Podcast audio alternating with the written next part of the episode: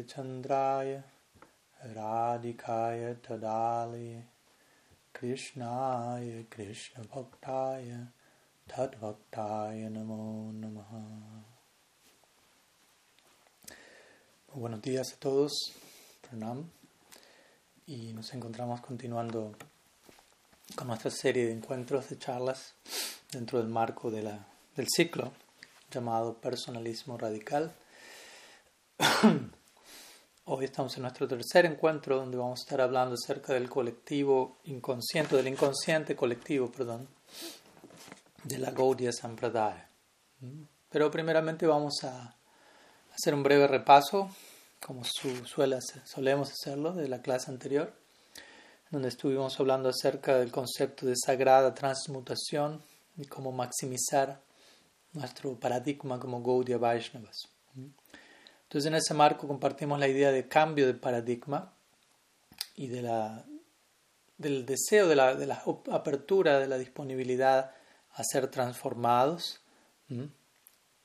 a arrepentirnos. Interesante entre la palabra arrepentirnos significa repensar más que un tipo de culpa tortuosa o algo por el estilo, sino repensar nuestra situación para la próxima ocasión ser más acertados en nuestras decisiones. Entonces, cambio de paradigma significaba esto, ¿no? un cambio de nuestra manera de pensar, de nuestra manera de, de concebirlo todo, básicamente, para poder alinearnos, estar mejor, aún mayor, más profundamente alineados con la realidad.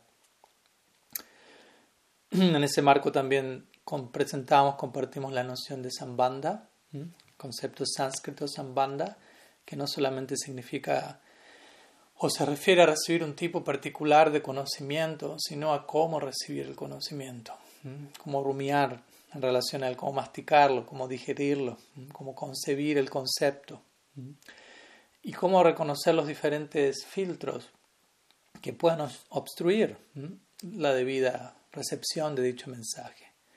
Y cómo luego conceptos como avideya y prayojan naturalmente van a, a seguir a la idea de Sambandha siempre y cuando Sambandha se encuentre en su lugar correcto, por decirlo así. ¿no? Sabiduría y Prayojan llegarán orgánicamente, naturalmente. Entonces, a partir de este proceso, donde nos disponemos al cambio, nos disponemos a un cambio de una visión alternativa de la realidad, no estamos tan apegados a pensar que nuestro paradigma es la verdad definitiva y el único, la única forma de ver las cosas, podemos participar o crear todo un nuevo movimiento o continuar creando, desarrollando un movimiento. Y como dijimos, el movimiento comienza siempre dentro de nosotros. Los cuarteles generales de la Gaudiya Sampradaya se encuentran dentro de nuestro corazón. Esa es la sede central, por decirlo de alguna manera. Entonces siempre el movimiento comienza por dentro, algo se tiene que estar moviendo dentro de nosotros y eso va a llevar a un tipo de movimiento por fuera que puede tomar una forma en particular, pero que haya una, dos, tres personas de mentalidad similar alineadas con el ideal debidamente, eso ya de por sí es todo un movimiento, todo un nuevo nivel de afiliación. Y desde ese lugar hablamos de Gaudiya Sampradaya. ¿no? Gaudiya Sampradaya es una escuela viva o viviente de profetas, como lo llamamos también en la clase anterior. Un profeta como alguien que habla en nombre de Dios, que representa la voluntad divina, que está dispuesto a ser atravesado por la voluntad divina, algo muy similar a la noción de una persona, de un místico, quien básicamente está preocupado con seguirle el ritmo a la trascendencia. La naturaleza del plano trascendente es de constante evolución, constante crecimiento, constante desarrollo. Esa es la vida de Krishna mismo. Entonces, la Gaudiya Sampradaya, que representa semejante ideal en continuo crecimiento y movimiento, debe ser algo también en continuo crecimiento, evolución, movimiento. Y en contraste a esto, obviamente, para dejar en claro aún más la idea, muchas veces terminamos lamentablemente utilizando la religión, escondiéndonos en ello, excusándonos en, conceptos elevados para negar, para ocultar todo aquello que necesita cambio, que requiere urgente modificación. Eh, por lo cual necesitamos prepararnos, prevenir cosas que pueden ser evitables y confrontar voluntariamente todo aquello que requiere cambio. Y luego concluimos nuestra clase anterior refiriéndonos al concepto del Kumar Lila de la Gaudiya Sampradaya. ¿no? Si, deseamos concebir por un momento a la entidad global como, un, como una entidad con una, con, como, como, una entidad con una identidad propia, podemos concebir la Gaudiya Sampradaya como, como si, si, la elegimos ver como algo que nace a partir de Mahaprabhu y que nace en Occidente de manera global hace menos de un siglo en ese sentido, históricamente hablando, podríamos hablar de la Gaudiya Sampradaya como un, bebé recién nacido prácticamente. Y un bebé tiene su propio encanto, un bebé es, es, es, especialmente atractivo para nosotros por, porque es una unidad de potencial condensado, por decirlo así. Hay tanto potencial por ser expresado allí que eso de por sí causa una atracción.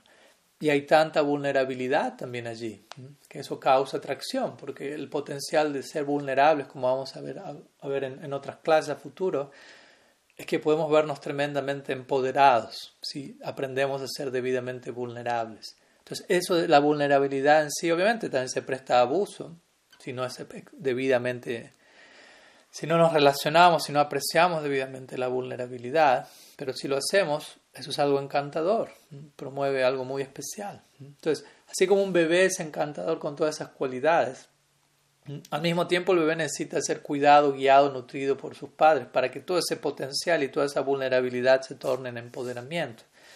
De la misma manera, eh, necesitamos que, el, bebé de la Gaudiya Sampradaya, si lo queremos concebir desde ese lado, hay todo un potencial, pero hay toda una vulnerabilidad que debe ser debidamente expresada y llevada para que todo culmine en el futuro más brillante posible. Ahora, si deseamos invertir la analogía y concebirnos a nosotros mismos como el bebé, que también hay lugar para ello sin duda, entonces nosotros debemos comportarnos de una manera idealmente cada vez más madura ¿no? y concebir la, la sampradaya, relacionarnos con la Gurya sampradaya con, con, profundo compromiso y no en términos explotativos, no siendo consumidores de un producto, ¿no? sino preguntándonos a nosotros mismos, así es como culminamos la, la clase anterior, ¿qué es lo que la conciencia de Krishna espera de mí?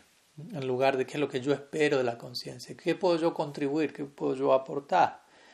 Esa fue la tarea, por decirlo así, para el hogar de la clase anterior.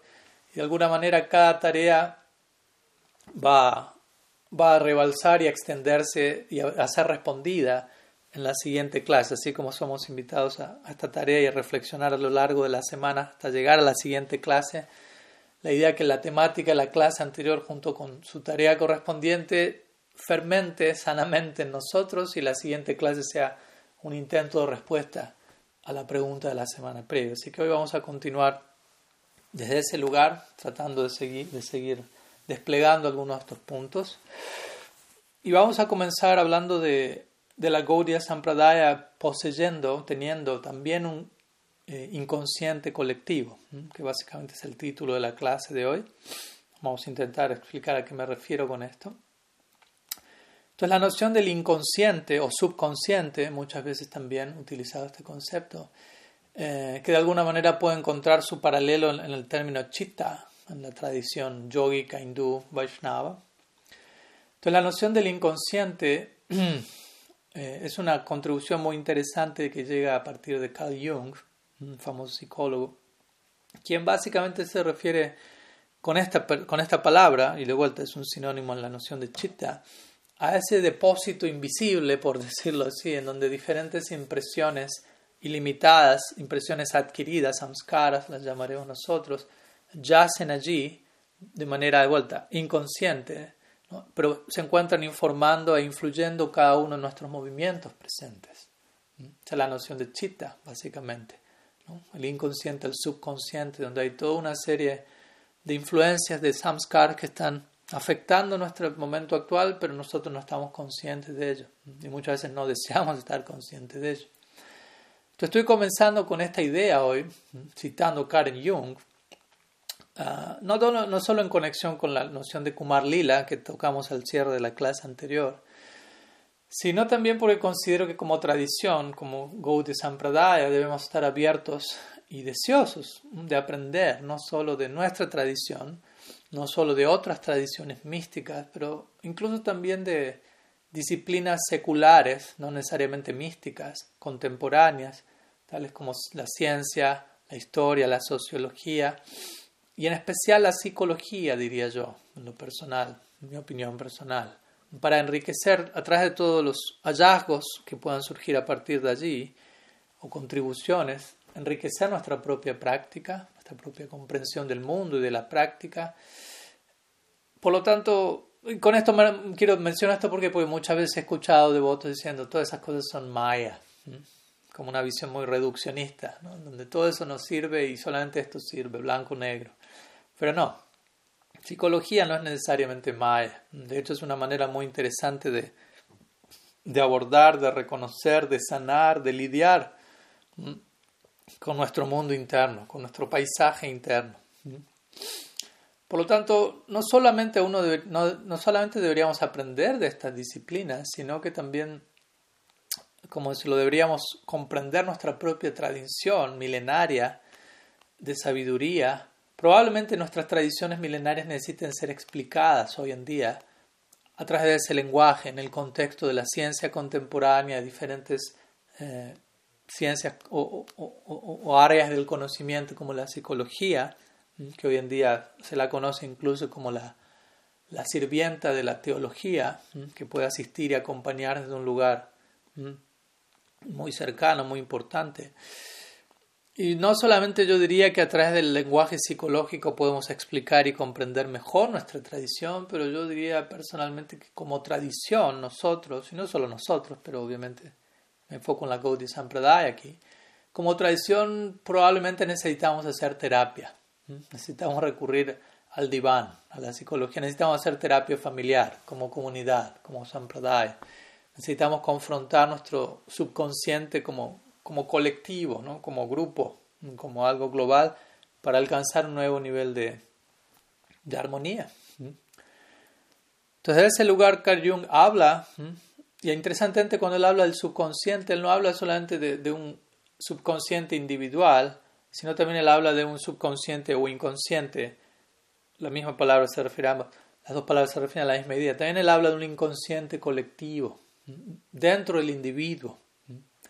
Entonces podemos también hablar de estos dos tipos de inconscientes en relación no solo a nosotros como individuos, sino como colectivo, como grupo, como sampradaya. Entonces obviamente explico qué significa esto en caso de que no se pueda seguir la idea. Además del inconsciente individual obvio que ya explicamos, las impresiones ya siendo más allá de nuestra atención, la parte de la, aquella parte inconsciente en nuestra mente eh, que se deriva de una memoria ancestral, digámoslo así, y de una experiencia ancestral y que es común a toda la humanidad, o en este caso a nuestro linaje, y que es distinto del inconsciente individual, a ello nos referimos con el inconsciente colectivo. Entonces la pregunta que sigue obviamente es qué hay allí en el inconsciente colectivo y en el inconsciente individual de la Gaudiya Sampradaya, si elegimos concebir la Sampradaya, como digo, como una entidad. ¿Qué está oculto allí en la, en, la bodega, por decirlo así, ¿no? fuera de nuestra observación? ¿no? Algo que incluso inconscientemente estamos poniendo por debajo de la alfombra, debido a que tan doloroso eso puede ser para nosotros reconocer, ¿no? Reconocer nuestra sombra, como a veces se lo llama también.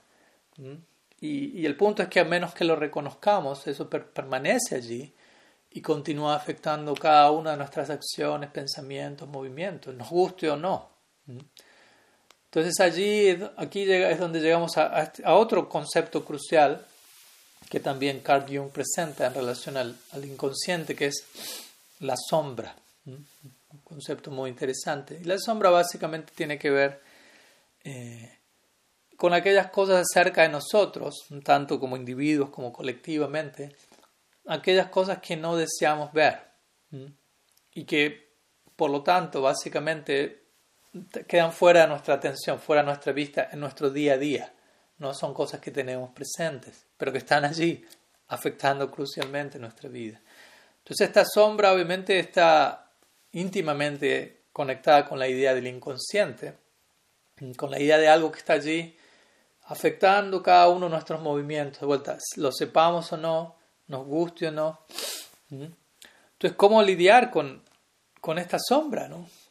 Con esta realidad invisible, por decirlo así? Entonces, a la hora de, ver cómo trabajar con esta fuerza invisible, Jung invoca el término, en inglés sería shadow work, que sería algo así como trabajo de sombra o trabajar con nuestra sombra, en el cual, encuentra un aproximado paralelo, por decirlo así, o algo similar en nuestra noción como Gaudiya Vaishnavas de Anartan y Vritti. Porque Anartan y Vritti no significa, a veces entendemos que Anartan y Vritti es simplemente el resultado de ocuparnos en Bhajana Kriya. ¿no? Yo canto Hare Krishna, me ocupo en, Bhakti y el resultado de esa práctica es Anartha Nibriti, la limpieza de anartas, de cosas indeseables. Pero Anartha Nibriti no solamente es el subproducto de mi práctica devocional, sino es el yo ocuparme en mi práctica devocional estando consciente de los anartas con los que tengo que lidiar en esa etapa en particular. Y Vritti no solamente es un fruto, una consecuencia, su producto de algo, sino la, disposición a hacerme cargo y a estar consciente de mi sombra, en términos jungianos. Entonces, Anartan y Vritti no, no solamente implica eh, purificar el corazón, sino el estar consciente de todos aquellos obstáculos, tanto conscientes como inconscientes, que uno necesita ubicar. Y obviamente, porque digo esto ¿por porque muchas veces incluso hay cosas que están en nuestro plano consciente, que nosotros sabemos que están allí, que tenemos que trabajar con eso, pero aún así elegimos hacer la vista gorda.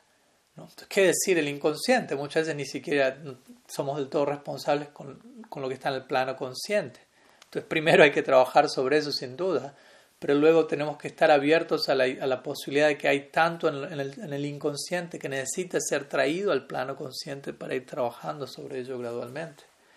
Entonces, sin este trabajo sobre nuestra sombra, sin tener una idea clara de ello, de que existe una sombra, de que existe un inconsciente, eh, muchos de nosotros terminamos incurriendo en tipos de bypass o evasión espiritual, ¿no? utilizando conceptos trascendentales, divinos, ideas muy elevadas, pero como una excusa y como una armadura para evitar confrontar asuntos emocionales no resueltos, heridas psicológicas, eh, diferentes tareas no terminadas a nivel desarrollo humano.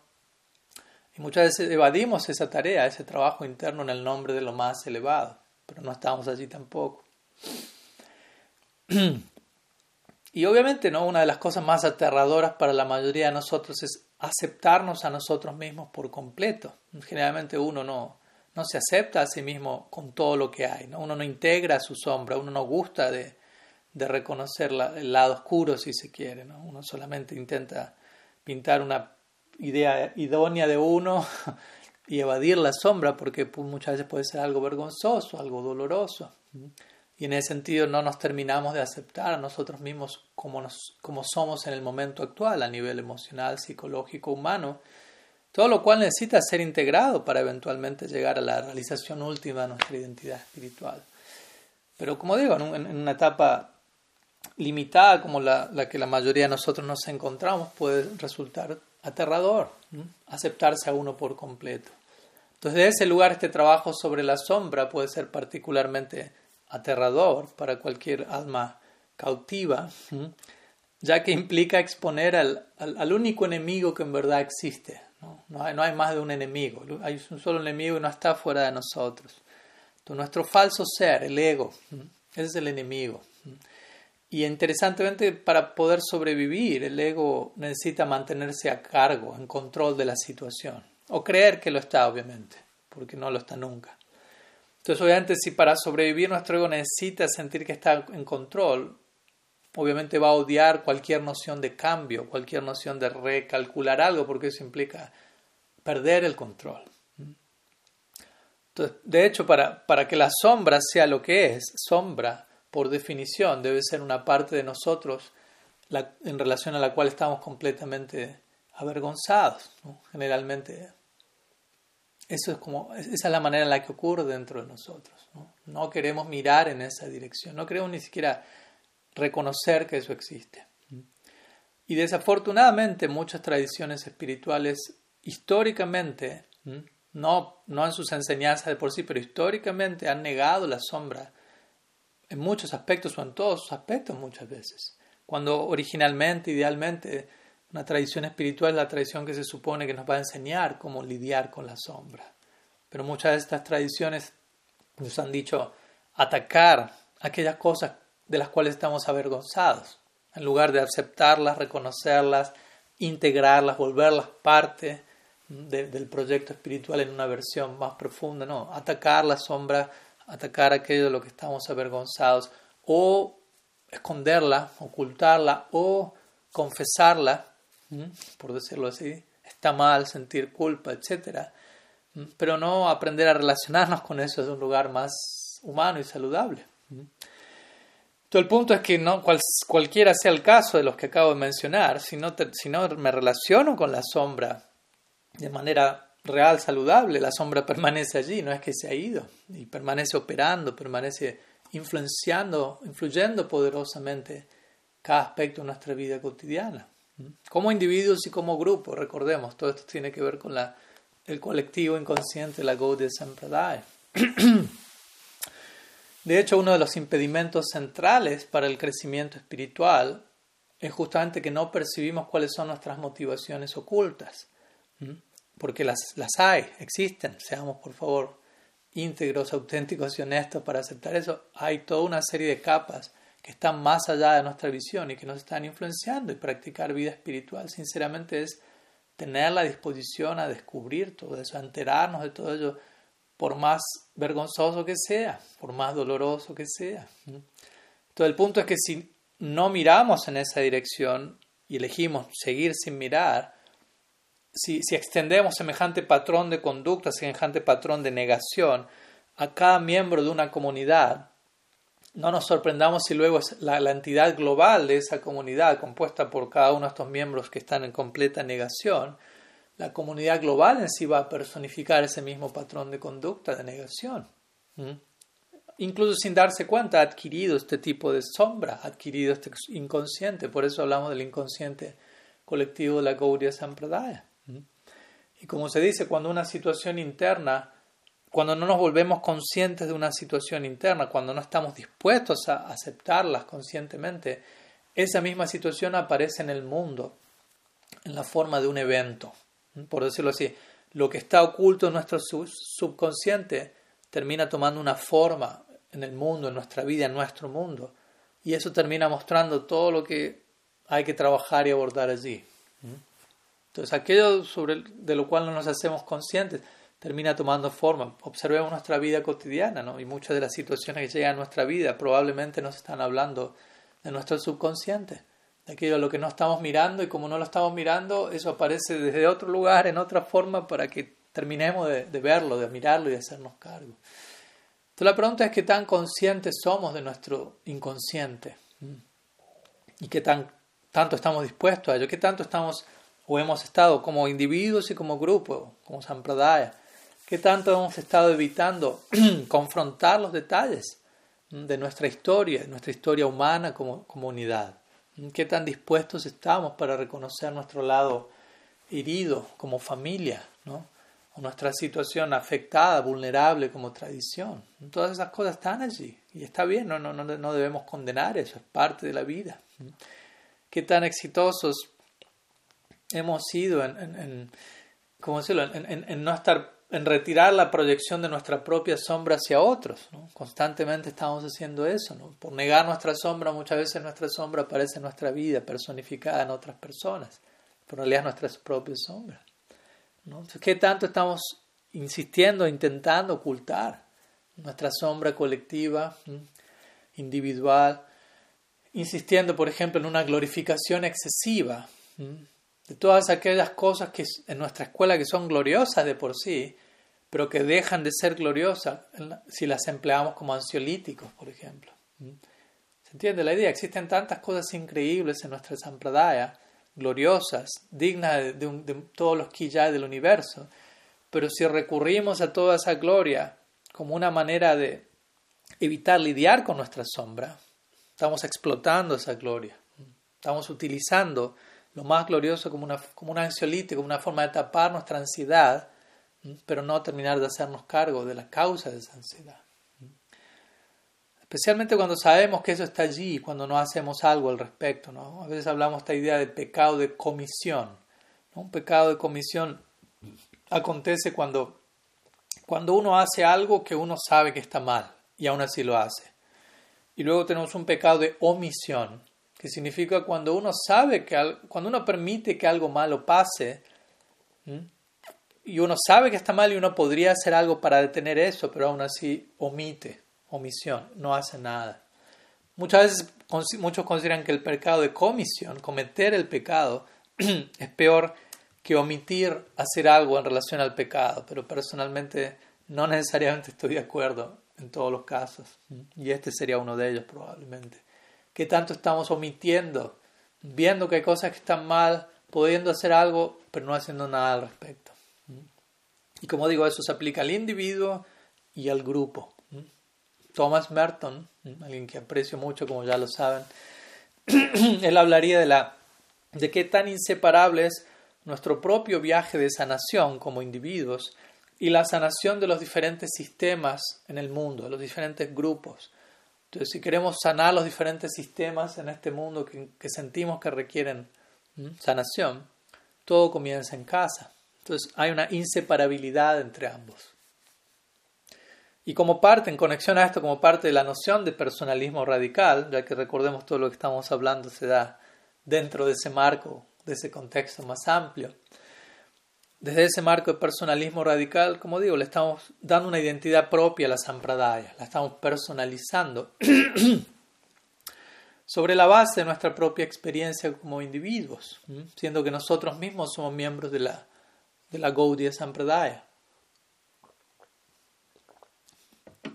Y de hecho, hay diferentes teorías de sistemas sociales en donde ellos se propone que que cualquier agrupación de personas, cualquier grupo, no es solamente la suma de las partes, no es solamente diferentes individuos puestos juntos, sino que el grupo de por sí es un sistema con su propia, con vida propia, una entidad en muchos sentidos como, como sería una persona. Entonces, desde ese lugar estamos proponiendo este ejercicio, ¿no? tratar de concebir a la Gaudiya Sampradaya como una persona, como lo hicimos en la clase anterior cuando hablamos del Kumar Lila.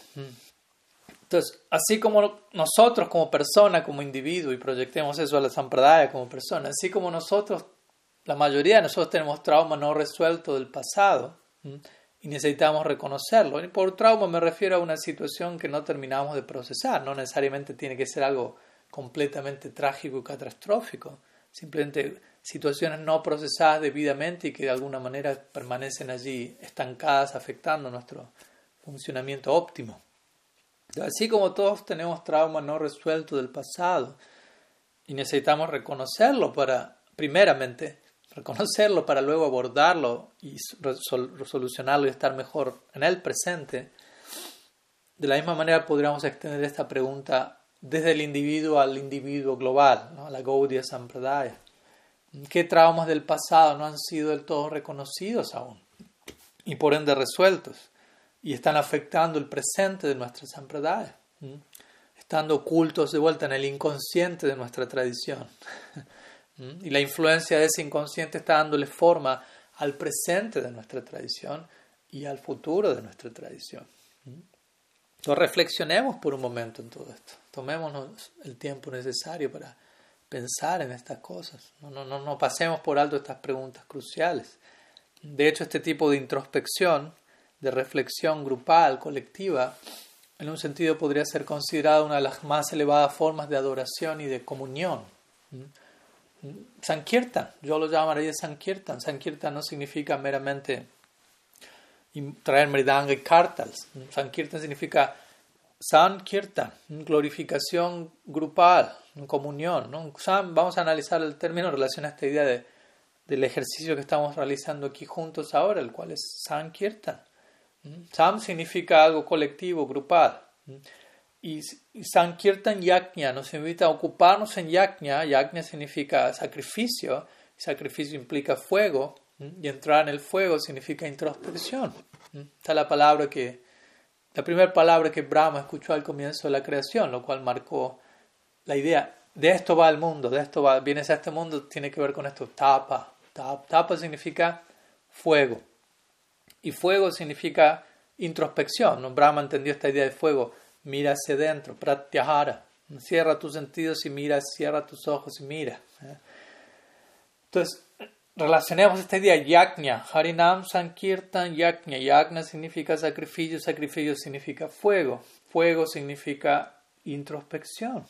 ¿Mm? ¿Mm? Y aquí estamos pensando juntos, introspección, fuego, san, colectivamente, sam, cómo expandir mejor la fama de nuestra sampradaya. Y fama es kirti, y kirtan tiene que ver con una práctica para esparcir la fama, las glorias de Sriman Mahaprabhu y su legado. Entonces, Sankirtan, Harinam Sankirtan Yajna, significa entrar en el fuego de la introspección de manera grupal para pensar juntos cómo podemos de, manera, de mejor manera representar la Gaudiya Sampradaya y vernos representados por ella. Es el verdadero Sankirtan. Si no existe esa introspección, Sankirtan es simplemente entretenimiento musical. Sankirtan va a ser algo más musical que, místico. Tratemos de entender esta idea de manera sustancial. Todo, esto comienza en nuestros corazones. Esta reflexión puede ser desarrollada. O sea, de hecho, uno puede reflexionar individualmente, pero de manera más profunda, la reflexión se da a nivel grupal. Es un fenómeno social esencialmente. Sankirtan es un fenómeno social. La misma definición del término implica no puedo hacer esto por mi propia cuenta. Por mi propia cuenta puedo hacer algún kirtan. En inglés hago el juego de palabras sam, algún kirtan. Pero san kirtan solamente lo puedo hacer con otro. Dependo de ustedes para ocuparme en san kirtan. Dependemos el uno del otro para realmente ocuparnos en el Yuga Dharma que Mahaprabhu nos invita. Así que está la invitación aquí, aunque yo estoy, soy el único hablando aparentemente. Mi idea es que sea la invitación a un diálogo y que todos estemos juntos pensando, reflexionando, compartiendo ideas y viendo qué podemos hacer para continuar contribuyendo como miembros de la Gaudiya Sampradaya. Entonces, algunas primeras palabras eh, en introducción, en, intentando explicar, por empezar, esta noción del, colectivo, del inconsciente colectivo de la Gaudiya Sampradaya, este concepto que da título a la clase de hoy. Y en relación a ello vamos a continuar con otra sección, obviamente también ligada, que es la importancia de, de abrazar o de aceptar nuestras heridas como individuos y como grupos, de manera que, que esas heridas no terminen capturando a la generación siguiente. Todo esto tiene que, tiene que ver con esta noción del inconsciente, de la sombra, y de cómo hacernos cargo y trabajar con nuestra parte para no terminar arrojando nuestro trabajo incompleto a la siguiente generación. Entonces, en esta reflexión grupal, en esta introspección, en este Sankirtan, en este desenterrar el colectivo, el, inconsciente colectivo de, de la Gaudiya Sampradaya, Obviamente, ¿no? al uno dirigir la atención en esa dirección podemos encontrar algunos elementos que causen dolor. Y primeramente necesitamos aceptarlos antes de poder sanarlos. De vuelta, primero tenemos que, aceptar que, existe eso. Eh, muchas veces se, utiliza o se habla de este concepto de, ¿cómo, cómo se dice en español? Mm, sí, como, bueno, resistencia, pero no resistencia, en inglés es resilience tiene que ver con la capacidad de recuperación, ¿no? con una capacidad de recuperación de lo acontecido en el pasado en este caso. Pero obviamente antes de hablar de eso, eh, o, esa cualidad implica primeramente la cualidad de reconocer que ocurrió en el pasado. ¿Cómo me puedo recuperar de lo que ocurrió en el pasado si no reconozco lo que ocurrió en el pasado? ¿De qué me necesito recuperar? Primeramente. Entonces, de ese lado tenemos que estar abiertos y y sí, quizás sea doloroso, pero es importante que también comprender que el dolor o la falla, el fracaso, son cruciales, son muy importantes, son muy necesarios, son muchas veces descritos como los grandes ecualizadores eh, entre en, la vida humana, aquello que, que nivela nuestra existencia.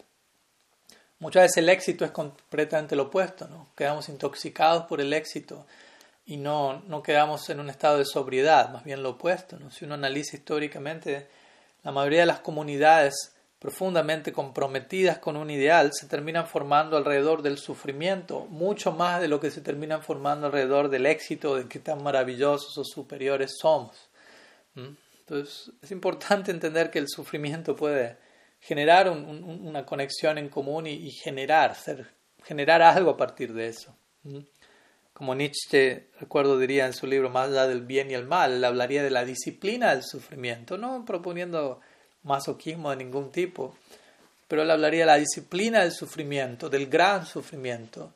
Él dice, tú no sabes que esta es la única disciplina, solamente esta disciplina ha creado todas las mejores, todas las mejoras en la vida humana hasta el momento. Dando a entender, si no, si no ha habido un tipo de sufrimiento de por medio y un sufrimiento debidamente abordado, integrado, no, probablemente no, no, no tengamos como resultado algo muy sustancial. Entonces hay dolor, hay sufrimiento en el inconsciente, en la sombra de la Gaudiya Sampradaya. Y tenemos que mirar en esa dirección y trabajar con eso, como miembros de ello. También hay, un concepto similar en el mundo secular que se llama algo así como conflicto transformacional, que básicamente es la idea de atrás del conflicto eh, la transformación llega. No necesariamente el conflicto es algo a ser evitado, sino a ser debidamente abordado para que genere la transformación necesaria. La palabra crisis está bien relacionada a eso y ya he hablado al respecto en el pasado, ¿no? la idea de que, de que una crisis es una oportunidad, eh, la idea aquí es que una crisis es una oportunidad como oculta para redefinir, para restablecer un, estándar más elevado de cómo nos relacionamos con todo.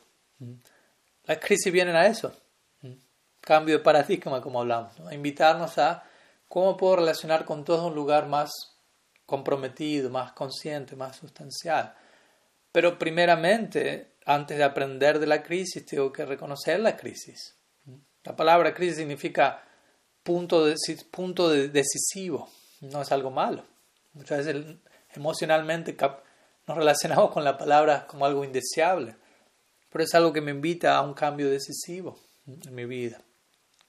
Y no solo necesitamos reconocer la crisis, también necesitamos aprender a, a llorar, ¿no? a lamentarnos sanamente antes de intentar resolver cualquier crisis que haya allí. Muchas veces necesitamos tomarnos un tiempo para debidamente derramar lágrimas por aquello que es digno de lamentación. A veces escuchamos la expresión no te lamentes por lo que no es digno de lamentación, lo cual indirectamente indica hay algo que es digno de lamentación. De vuelta, la palabra crisis no, no es una mala palabra, probablemente incluso la raíz tenga que ver crisis, Cristo, Krishna, quién sabe. Entonces, este llanto debido, esta, esta debida lamentación en relación al dolor que se encuentra en, la sombra, en el subconsciente, como individuos y como sampradaya, el aprender a llorar o a lamentarnos es el punto medio exacto entre culpar y negar. ¿no? En una situación X que llega a nuestra vida muchas veces terminamos culpando a alguien más o negando la situación por completo. ¿Cuál es un punto medio entre ambos? Reconocer la situación, el dolor, lo que hay allí, lamentarnos debidamente, abordarla, integrarla, resolverla. En otras palabras, cuando digo, espero que entiendan a lo, que voy apuntando. Lo que estoy diciendo aquí es, si hay heridas en nuestro subconsciente, en nuestra vida, del pasado, como Sampradaya, utilicemos esas heridas para sanarnos. ¿no? No, es que la herida tiene que ser sanada, la herida puede sanarnos, la herida tiene el potencial de sanarnos al ser debidamente abordada y reconocida. No tratemos de sanarla lo, más rápido posible. Más bien, abrámonos a que la herida misma nos sane y no necesariamente lo más rápido posible. Quizás tome un tiempo y tenemos que estar abiertos. Dejemos que la herida nos redima a nosotros y a aquellos que están a nuestro alrededor. En lugar de utilizar nuestro dolor como un arma, por decirlo así, para justificar lo injustificable y entrar y expresar diferentes variantes de, de, victimización. Porque también puede pasar eso, el dolor golpea nuestra puerta y elegimos volvernos víctimas. Entonces debemos aprender a aceptar la herida, a abrazarla, a hacerla parte nuestra, luego a sentarnos y a llorar como por aquello que es parte de nuestro proceso de sanación y dejar que la herida nos sane. Y de hecho, nuestra Gaudiya Sampradaya puede ser, puede ser llamada una, una tradición de lágrimas. ¿no? Hay tanto llanto presente en nuestra tradición, especialmente el llanto extático. pero antes de intentar sentarnos y llorar en separación de nuestro amado Señor, primeramente debemos aprender a, a invocar otro, otro tipo de lágrimas. Debemos aprender a llorar por aquellas heridas que necesitan ser consideradas, reconocidas, tanto como digo, individualmente como colectivamente. Y a través de esa herida que ha sido llorada, por decirlo así, vamos a poder acceder a la siguiente etapa, que como necesita, a la cual necesitemos acceder como, como comunidad. Entonces, como digo, las heridas no necesitan ser sanadas. Las heridas vienen para sanarnos. Si, si, aprendemos a relacionarnos con ellas. Entonces, personalmente siento que, que como tradición, como grupo, como comunidad, la Gaudiya Sampradaya necesita entrenarse aún más en este tipo de lenguaje, en este tipo de conceptos, en este tipo, en beberse en este tipo de pensamiento, en lugar de, pensar o de hablar demasiado acerca de, ir hacia arriba, primeramente debemos aprender a ir hacia abajo, no solo en la forma de humildad y poner nuestra cabeza en el suelo, sino de descender a las profundidades del inconsciente y trabajar con lo que hay allí. Muchas veces se nos habla un lenguaje de ascenso, que tiene que ver más con meritocracia, yo hago esto y me merezco esto y alcanzo esto. Y a veces no se nos habla tanto de un lenguaje de descenso, en lugar de un lenguaje de ascenso. Y por lenguaje de descenso, como digo, me refiero a entrar voluntariamente, con plena confianza, en estos rincones o periodos oscuros de nuestra vida, de nuestra existencia como comunidad. Estos periodos oscuros son muy buenos maestros, vienen a enseñarnos muchas cosas. Situaciones como esta nos invitan a crecer profundamente. Y como ya mencioné varias veces, ¿a qué nos referimos con, con crecer profundamente? ¿Cuál es ese crecimiento? Aprender a, convivir con la incertidumbre, con la oscuridad, con la paradoja, con lo desconocido. Pero en el marco de todo eso, aprender a confiar en Krishna por encima de todo. Él sigue en control de todo, cuando todo parece irse de mi control. Pero si como comunidad no hacemos esto, si como comunidad evitamos transformar, transfigurar nuestro dolor y darle nueva forma e integrarlo con una visión más madura, ¿qué va a pasar? Probablemente terminamos transmitiendo a otros nuestros dolores eh, no digeridos eh, a nuestros pares inmediatos, a los que están alrededor nuestro y especialmente a la siguiente generación. Y es el deber de la generación presente, o sea, de todos nosotros, permitir que las generaciones futuras lidien y trabajen con sus propios traumas generacionales correspondientes a su propia generación, no pasarles a ellos nuestro propio trauma no resuelto y sumar al trauma no resuelto que ellos ya tienen. ¿Se entiende la idea? Más bien debemos pasarle nuestro trauma resuelto para que, eso los ayude a ellos a, trabajar con su propio trauma no resuelto y no seguir cargando en sus espaldas. Entonces hoy en día yo siento es una, clara eh, un surgimiento a través de, de, generaciones más jóvenes de devotos que están expresando esta disconformidad, es decir, yo no, no, no deseo ni siento que tengo que tragarme el trauma generacional de mis progenitores, ya que nosotros tenemos nuestro propio trauma generacional con el cual estamos lidiando, y ya es más que suficiente. Recordemos el concepto de parámpara, ¿no? en términos sánscrito parámpara significa pasar de una generación a otra, sabiduría, nuevas revelaciones a la siguiente generación. Parampara no significa pasar a la siguiente generación trauma no resuelto a nuestros descendientes. Eso no es parampara. Más bien lo contrario, podríamos decir incluso que parampara significa que cualquier sabiduría que es impartida en parampara en parte es el resultado de uno haber resuelto sus traumas. Y por lo tanto uno lo que está transmitiendo es experiencia, madurez adquirida a los nuevos representantes de la tradición, de manera que ellos estén mejor equipados para ellos lidiar e integrar sus propios traumas generacionales. Eso es parámpara. Entregarle al otro el fruto de mi trauma resuelto, no entregarles mi trauma no resuelto, ¿no? Y ponerlo cuando ellos ya están trabajando con su propio trauma no resuelto. Entonces debemos ser sensibles, debemos ser considerados como las, con las generaciones futuras. Eric Erickson utiliza la palabra generativo, debemos volvernos una persona generativa. Y por generativo él no se refiere a alguien que genera cosas, sino a alguien que está preocupado con las siguientes generaciones, desde allí generativo. No alguien que está solamente preocupado por uno mismo o por lo que está pasando ahora, sino por cómo lo que, está, lo que hago ahora va a impactar a futuro. Como un padre preocupado por sus hijos y tratando de entregar algo que sabe que va a afectarlo a, su descendencia a futuro. Entonces, una persona generativa, en este caso, vive en lo que a veces se llama tiempo profundo. Tiempo profundo significa no solamente el tiempo limitado de uno, no solo lo que uno cree o siente que está pasando, sino esa persona vive en el pasado, en el presente y en el futuro simultáneamente. ¿Qué me refiero con esto? Esa persona está consciente del pasado, mira hacia allí y aprende del pasado, al mismo tiempo se mantiene atento al presente, no evade el presente, y al mismo tiempo está preocupado por el futuro desde el presente. Desde ese lugar integra estas tres fases del tiempo. Entonces, de esta posición única generativa, uno puede generar, valga la redundancia, todo los, cualquier cambio que necesitemos invocar hoy en el presente. Y eso de vuelta tiene que ser hecho sin temor, con una voz valiente, desafiante para algunos, no conformista, pero una voz fresca, renovada también, con la originalidad o con, con, la, con la potencia, con la fuerza que tanto caracterizó a nuestros ancestros del pasado.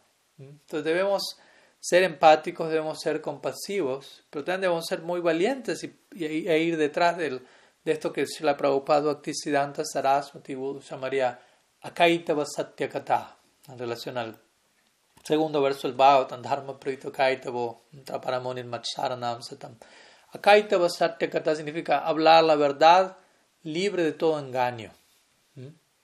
Entonces, él enfatizó esto prácticamente en sus últimas instrucciones, en sus últimos días. Hablar este tipo de, de conceptos, verdades no a medias, la verdad completa, desnuda, con gran entusiasmo y sin temor. Entonces, ese lugar debemos tratar de emitir nuestra contribución. No deberíamos eh, caprichosamente criticar, obviamente, lo que otros están haciendo de manera caprichosa, pero tampoco deberíamos tener temor de de romper ciertas reglas que en el pasado hicieron sentido, pero que en el presente no, no son sostenibles, han caducado. Hay lugar para eso. De vuelta, no estamos proponiendo aquí anarquía o violencia de ningún tipo, pero sí eh, inteligencia, criterio, sensibilidad y diferencia entre principios y detalles. De hecho, deberíamos tener temor de repetir las fallas del pasado o las fallas del presente, que se van a proyectar al, al, a un futuro incierto. Entonces deberíamos mostrar creatividad, deberíamos mostrar renovación, deberíamos tener un espíritu aventurero, por decirlo así, tal como nuestros ancestros acharyas previos lo tuvieron. Esa, es la manera, esa es la forma de representar el espíritu de nuestros maestros, el espíritu de la sampradaya para que se mantenga como algo vivo. No solamente hay que eh, que ir a echarle algunas flores en la tumba de los profetas previos. Uno, como dijimos en la clase anterior, vuélvete un profeta tú mismo. Eso es para amparar, no solamente Kiyae al profeta antiguo y yo soy alguien mediocre y conformista en el presente. Eso no es representar la sampradaya, eso no es personalismo radical. En fin, algunas ideas en, este marco ¿no? de cómo tratar de de reconocer y abordar nuestras heridas, dejar que las heridas nos sanen para no terminar de otra manera extendiendo y pasando trauma no resuelto a otros a futuro en el nombre del Parampara.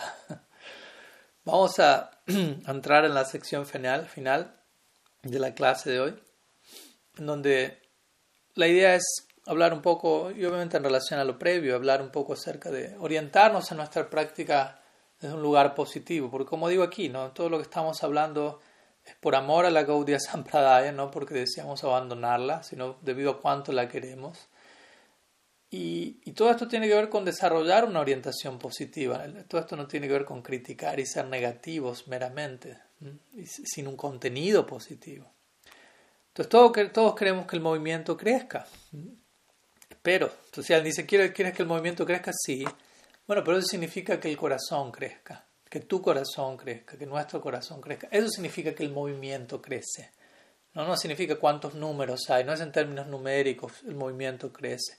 A medida que tu corazón crece, el movimiento crece. Recuerda, la sede central, el cuartel general de la Gaudiya Sampradaya es en el corazón de cada uno de sus miembros. Entonces, a medida que el movimiento crece, a medida que el movimiento de tu corazón crece, el movimiento global crece en la forma en la que realmente tiene que crecer. Ese es el, único crecimiento que deberíamos permitir. El que va acompañado de una expansión del corazón, de la conciencia, de un crecimiento en calidad primero. Cantidad seguirá en la forma que tenga que seguir, en una forma u otra. Pero primero calidad, ¿Cómo, creer más que qué creer? ¿Cómo creer? ¿Cómo desarrollar nuestra fe más que en qué? Muchas veces tenemos esta idea que simplemente dígame en qué creer, qué decir, cómo, en qué pensar, qué repetir y estoy haciendo las cosas de manera correcta y ya. Cuatro principios y seis rondas, voy a Golok Brendan al cierre de esta vida. No necesariamente. ¿Qué significa cuatro principios? ¿Qué significa 16 rondas? ¿Qué calidad ahí se implica dentro de ello. Entonces tenemos que aprender a movernos de una noción más externa y cuantitativa, una. Desde nosotros, lo nuestro en realidad no es una religión basada en creencia, sino que es una religión basada en experiencia interna. No, es una, una, práctica dogmática en qué creer, es una práctica experiencial, algo vivencial, cómo creer. Tratemos de no solo preguntarnos en qué, sino cómo. Si no, no va a haber realmente un cambio muy profundo. Y con esto no hablo de solamente creer en Dios o no creer, sino en tantas creencias que tenemos, muchos de ellos son mitos más que creencias, y de los cuales no tenemos experiencia interna profunda. De hecho, yo diría que en gran parte, y esto obviamente no queda limitado al Gaudiya Sampradaya y se aplica a otras tradiciones, pero el Gaudiya Vaishnavismo en gran parte se ha vuelto un sistema de creencias, un sistema no tanto de pertenecer, como hablábamos previamente, sino de encajar, diciendo lo correcto, pensando lo correcto, vistiéndome de la manera correcta, y no tanto un estilo de vida basado en algo vivencial y profundo. Y de vuelta podemos tener las palabras correctas, saber qué decir en cada clase, saber cómo responder a cada pregunta, pero eso no indica un cambio de corazón. Eso me recuerda Jesucristo en el sermón de la montaña, cuando él diría, se referiría a ciertas personas, diría, estas, ellos tienen todas las palabras correctas, pero no hay cambio de corazón. Entonces, ¿de qué sirven las palabras correctas? Nos terminamos escondiendo las palabras correctas para evitar la transformación interna, no es la idea. Entonces, nuestro estilo de vida debe ser positivo. Positivo me refiero de vuelta, no es tanto en tiene que haber una orientación positiva. ¿Cuál es nuestro ideal positivo? Tiene que ser en pos de algo, no solamente en contra de algo. nuestra práctica no tiene que ver solamente en renunciar a cosas, en decir que no, neti, neti. Y para la mayoría de las personas, para ser honesto, es mucho más fácil estar en contra de algo que estar a favor de algo. ¿Mm? ¿Mm? ¿Qué significa ser un devoto? Muchos devotos dirán, no comer carne, no hacer esto, no hacer esto, no hacer esto. O sea, ser un devoto es no hacer ciertas cosas. No, no es la idea. Es demasiado neti neti. ¿no? Estamos en contra de los mayavadis, estamos en contra de otras religiones que son inferiores a las nuestras. No a los karmis, no a los asuras, no a las mujeres, no a las personas homosexuales, no al mundo material maya, etc. No a aquellos que no pertenecen a mi tribu. No, no, no, no, no. Estar en contra de más que estar a favor de. Eso se llama pensamiento oposicional, al menos, un pensamiento de oposición donde uno únicamente piensa en términos de aquello a lo que me opongo. Y hay muchas formas de esto. Aquí di solamente unos ejemplos. Cada uno de ustedes llene la lista con lo que considera. Y, muchas, veces todo esto tiene que ver con la idea de tratar de tratar de comprobar que el otro está mal como una manera de comprobar que yo estoy bien lo cual obviamente no hace ningún sentido, pero muchas veces caemos en eso. Una mentalidad muy de absoluto, es como la mentalidad de un adicto, y todos somos adictos de una medida u otra a algo. La mentalidad de adicto es todo o nada. Y esa es la mentalidad de una mente indisciplinada, es una mente adicta, que piensa en absolutos, en blancos y negros. Si no estás de mi lado, estás en contra mío. De esa manera, muchas veces desarrollamos un sistema de creencias sobre esa base. Entonces, en ese sentido, y, se aplica a quienes se aplique, no a todos, obviamente, la religión ha dejado de hacer su trabajo en enseñarle a las personas en lugar de pensar en absolutos, cómo vivir con contradicciones, con paradojas, en lugar de entrenarlos en este tipo de pensamiento de o esto o esto. Porque de hecho la vida está plagada de, de paradojas, ¿no? A diario tenemos decenas de contradicciones que ni siquiera podemos resolver. Entonces, si no se nos enseña cómo lidiar con eso, más bien se nos enseña a descartarlo, a negarlo, nos vamos a volver personas muy, muy amargas, muy poco profundas, muy violentas probablemente. Entonces la pregunta es más bien cómo aprendemos a convivir, a vivir con, con, la oscuridad, como digo, con la paradoja, con lo incierto, en lugar de proyectar la oscuridad siempre hacia afuera, hacia, supuestos enemigos. En lugar de eso, como digo, más que tratar de comprobar que otros están mal para yo estar bien, ¿no? esa es una idea muy, muy extraña y, genera un tipo de dulzura, por decirlo así, de atracción muy extraña dentro de nosotros cuando acusamos a otros. En el sentido de que es una forma muy extraña de alcanzar superioridad moral. ¿no? Me siento correcto, me siento bien porque alguien más está mal. Aunque quizás la otra persona no esté mal, yo estoy proyectando mis propios errores en otro, señalo mis errores en el otro, digo él está mal. Ah, yo, estoy, yo me siento bien o yo siento que yo estoy bien en lo correcto únicamente porque el otro esté mal. Aunque yo no esté haciendo nada correcto para estar en lo correcto, considero estoy en lo correcto simplemente porque el otro esté mal, lo cual no tiene ningún sentido. ¿Mm? Entonces, muchas veces eso es lo que ocurre, ¿no? Proyectamos nuestros propios errores hacia el medio ambiente, hacia el entorno, criticamos ello y adquirimos un tipo de tranquilidad, alivio, de superioridad moral pensando ellos están tan mal que yo debo estar bien. Incluso si el otro esté mal, no quiere decir que yo esté bien. Quiere decir si el otro no está mal y estoy proyectando mis propios errores.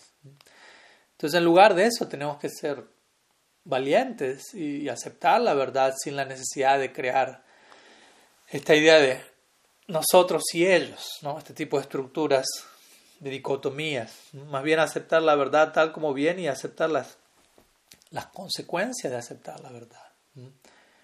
Porque si no, nos seguimos atrapados en este tipo de trampas mentales, de este tipo de búnkers ideológicos, que son peligrosos, son, de hecho son más tóxicos y más cegadores, por decirlo así, que, que los así llamados pecados capitales, si los queremos llamar así por un momento, o lo que para los devotos podría ser a veces romper los principios regulativos, ¿no?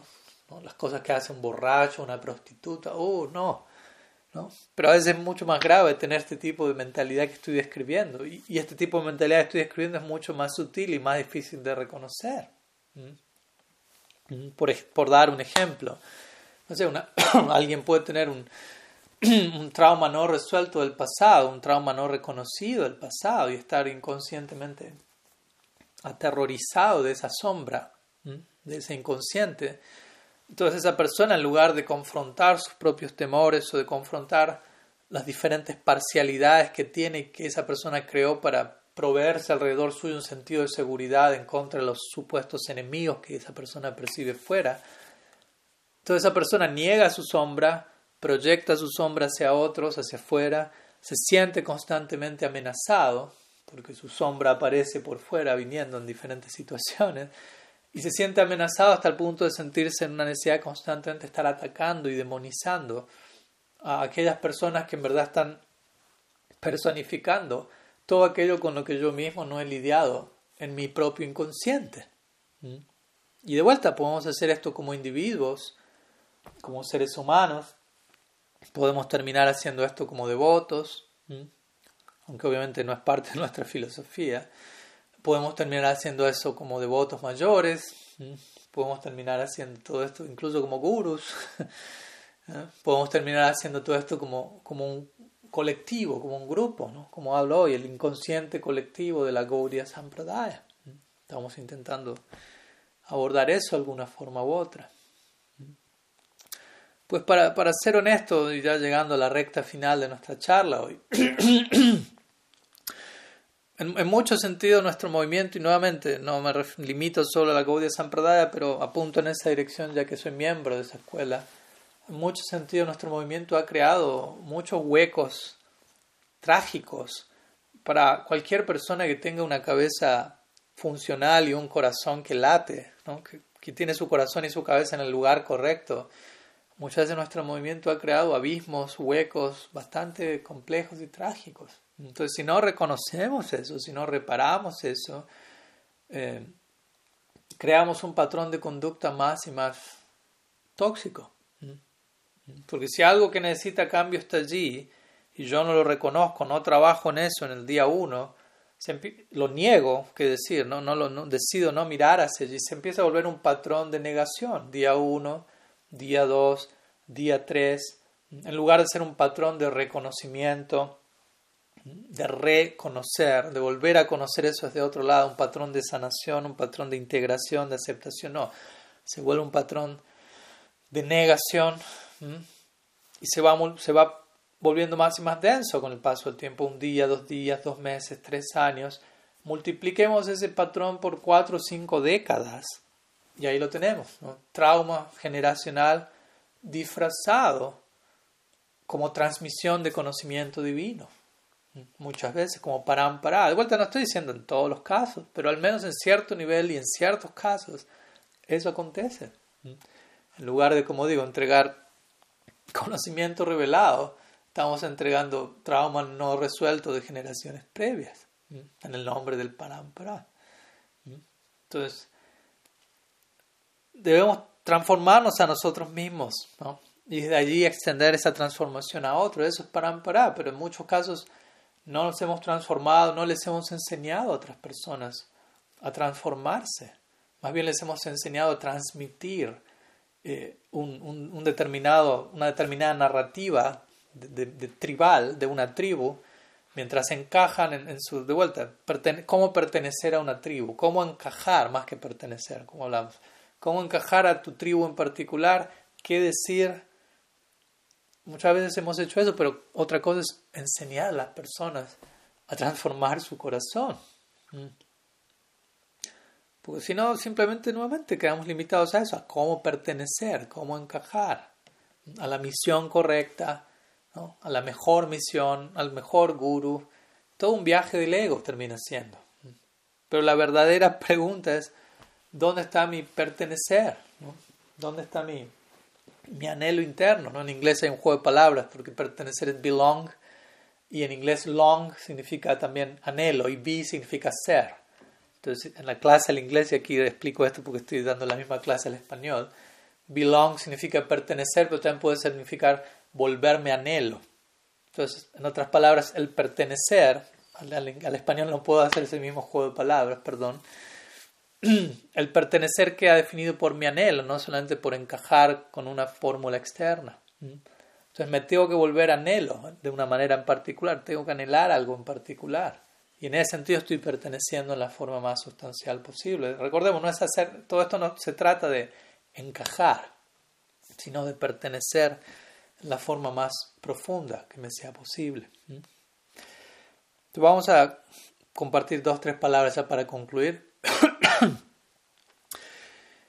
Eh, y concluyamos la presentación del día de hoy por presentando esta pregunta, entre otras preguntas, ¿no? a, lo que es la mente, al inconsciente de la Gaudiya Sampradaya. ¿no? ¿Cómo, ¿Cómo es que llegamos a los dogmas y a las doctrinas en los cuales creemos hoy en día? De, de, por sí un dogma no transforma a las personas. El dogma de por sí. De eso tiene que ser procesado integrado de una manera tal para que sea transformativo y no meramente dogmático, la enseñanza. Entonces, como digo, quizás le damos a alguien un dogma, dogma no es una palabra necesariamente mala, le entregamos un, un concepto, una noción, una enseñanza, pero muchas veces no le hemos dado a las personas la mente para procesar esa enseñanza. Yo le tengo que dar a alguien una enseñanza y le tengo que dar a alguien un tipo de mente, un tipo de entendimiento para procesar esa enseñanza para entenderla, para apreciarla. Porque simplemente aprender dogmas no, no tienen un efecto transformativo. Si yo les hago esa pregunta, estoy seguro de que conocen la respuesta. ¿Será que únicamente aprender, memorizar un dogma transforma el corazón de alguien? Creo que todos conocen la respuesta a esa pregunta. Carl Jung diría, citándolo él nuevamente hoy, ten mucho cuidado de la sabiduría no ganada. ¿No? Como diciendo, uno recibe conocimiento, uno recibe un concepto, pero uno tiene que ganarse ese conocimiento. No merecerlo, pero sí ganárselo en el sentido hacer el esfuerzo debido para honrar debidamente ese mensaje, procesarlo, entenderlo, personificarlo. Entonces, yo diría que hoy en día la mayoría de las tradiciones espirituales, obviamente siempre hay minorías que están haciendo las cosas bien, pero a nivel mayoritaria, y de vuelta, nuestra tradición no es una excepción a la regla, la mayoría de las tradiciones espirituales muchas veces no están ayudando a las personas a, a realmente transformarse y crecer, a moverse más allá del, de la mera, del mero conformismo, a, mover, a ir más allá del mero, de los meros códigos de comportamiento grupal, por presión social, por nociones de tribu, ¿no? sistema de creencia, más bien moverse a un tipo de, de libertad interna, al tipo de amor, de afecto, que es el que yo creo todos necesitamos ver en el mundo hoy en día, en respuesta a todo lo que está pasando a nuestro alrededor. Como digo, ya simplemente pasar, entregar dogma o entregar trauma no resuelto, que decir, no es parampara, no es sampradaya. Entonces, en ese lugar necesitamos aprender a, a sentir, a pensar, necesitamos aprender a pensar, no solo necesitamos pensar, necesitamos aprender a pensar, aprender a sentir, aprender a hablar, a expresarnos en un nivel más elevado, más profundo, en el nivel de la sabiduría, en un lenguaje que es inclusivo, no exclusivo, naturalmente universal. No, con esto no estoy presentando una, algo New Age barato, estoy hablando de algo profundo y amplio. Una participación madura en, en una tradición mística, no solo la nuestra, cualquier otra tradición. Esa participación madura no es una enseñanza tribal, que está limitada a una tribu, a un grupo, no es una enseñanza solamente que nos pertenece a nosotros, es un mensaje para todos. Si la Prabhupada hablaría de una casa en la que construye una casa en la que el mundo entero puede vivir, está hablando de, no de una construcción física, ¿no? está hablando de la, de, la, de la amplitud y la profundidad del Sanatan Dharma. Nosotros llamamos esto Sanatan Dharma, que es una noción no sectaria, es una noción universal. Pero no alcanza con únicamente hablar de Sanatan Dharma, invocar el término. Debemos personificar Sanatan Dharma de pies a cabeza. Cada miembro de la Sampradaya se tiene que volver eso. Y por favor, no se olviden que todo esto que estoy diciendo lo digo porque amo el Gaudiya Vaishnavismo, ¿no? porque anhelo amarlo. Tampoco voy a decir que lo amo, es una palabra muy elevada, pero tengo profundo aprecio y, gratitud y deuda con ello. Por eso estoy diciendo todo eso, porque tengo mucho afecto por el Gaudiya Vaishnavismo, porque me, me, lastima ver que el Gaudiya Vaishnavismo sea representado de una manera errada continuamente en tantas direcciones. ¿no? Y obviamente el dolor, ese dolor comienza en casa, ¿no? al, ser, al, todavía seguir viendo como uno mismo no, no está a la altura del Gaudí Vaishnavismo, uno, uno mismo, y eso de por sí es doloroso y tengo que aprender a, a, lidiar con ese dolor, a trabajar sobre eso para uno volverse un mejor representante cada día. Por lo tanto, todo lo que he dicho aquí, todo lo que estoy diciendo a lo largo de esta serie, se aplica primeramente al, al orador. ¿no? Así que primeramente llega a mí, pero si algo llega al corazón de ustedes, se logran identificar con algo de ello. Entonces, bueno, tratemos de entre todos hacer que, que todo esto ocurra, ¿no? tratemos de, de, ver cómo podemos contribuir en servicio a estos ideales tan maravillosos que han sido entregados, que han llegado a nuestras vidas y que continúan llegando a nuestras vidas, a nuestros corazones. Tengo unas ideas que quería compartir hoy con todos ustedes. Agradezco mucho siempre el tiempo, la atención, el apoyo, que no es algo hacia mí, no es acerca de mí, es acerca del ideal que nos atraviesa a todos nosotros, sino que nos tiene aquí juntos compartiendo y juntos preocupándonos y pensando, reflexionando juntos, Sankirtan, introspección colectiva. Entonces, en ese humor tratemos de, vamos a culminar, les dejo una tarea para el hogar, o para todos, incluido mi persona, como hemos venido haciendo estos días, y la tarea sería reflexionen sobre qué cosas sienten ustedes que podrían cambiar o que deberían cambiar en la Gaudiya Sampradaya, que podrían cambiar, seamos realistas, y comencemos a cambiar esas cosas en nuestra propia situación individual, en un nivel en el cual podamos comenzar y en un nivel que pueda ser sostenible en el tiempo sin quedar rebalsados por ello. Como, como para tomar acción práctica y concreta partiendo desde casa. ¿Qué debería cambiar? ¿Qué puede cambiar? ¿Qué puedo yo hacer personalmente para contribuir a ese cambio hoy? No mañana, no pasado. ¿Y de qué manera puedo contribuir con eso de manera que me resulte sostenible que pueda emitir esa contribución en el día a día?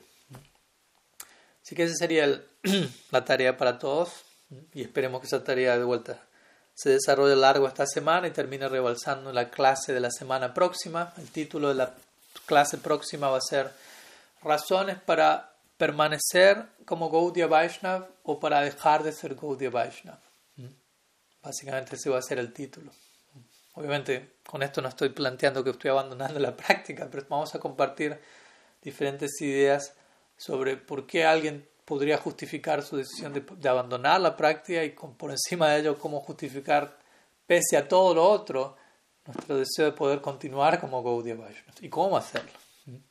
Así vamos a dejar por aquí. Si hay preguntas, comentarios, como siempre, los invito a que las, las extiendan en el chat, ya sea en Facebook o en YouTube, de manera que también tengamos otra forma de seguir interactuando a lo largo de la semana hasta la siguiente clase. श्रीमन महाप्रभु की जय श्री गौद्य संप्रदाय की जय श्री हरिनाम संकीर्तन की जय गौर भक्त वृंद की जय गौर प्रमानंद हरि बोल वंच कल्पतरुभ्यश्च कृपा सिंधुभ्य च पतितानं पवानेभ्यो वैष्णवेभ्य नमो नमः अनंत कोटि वैष्णव वृंद की जय गौर हरि बोल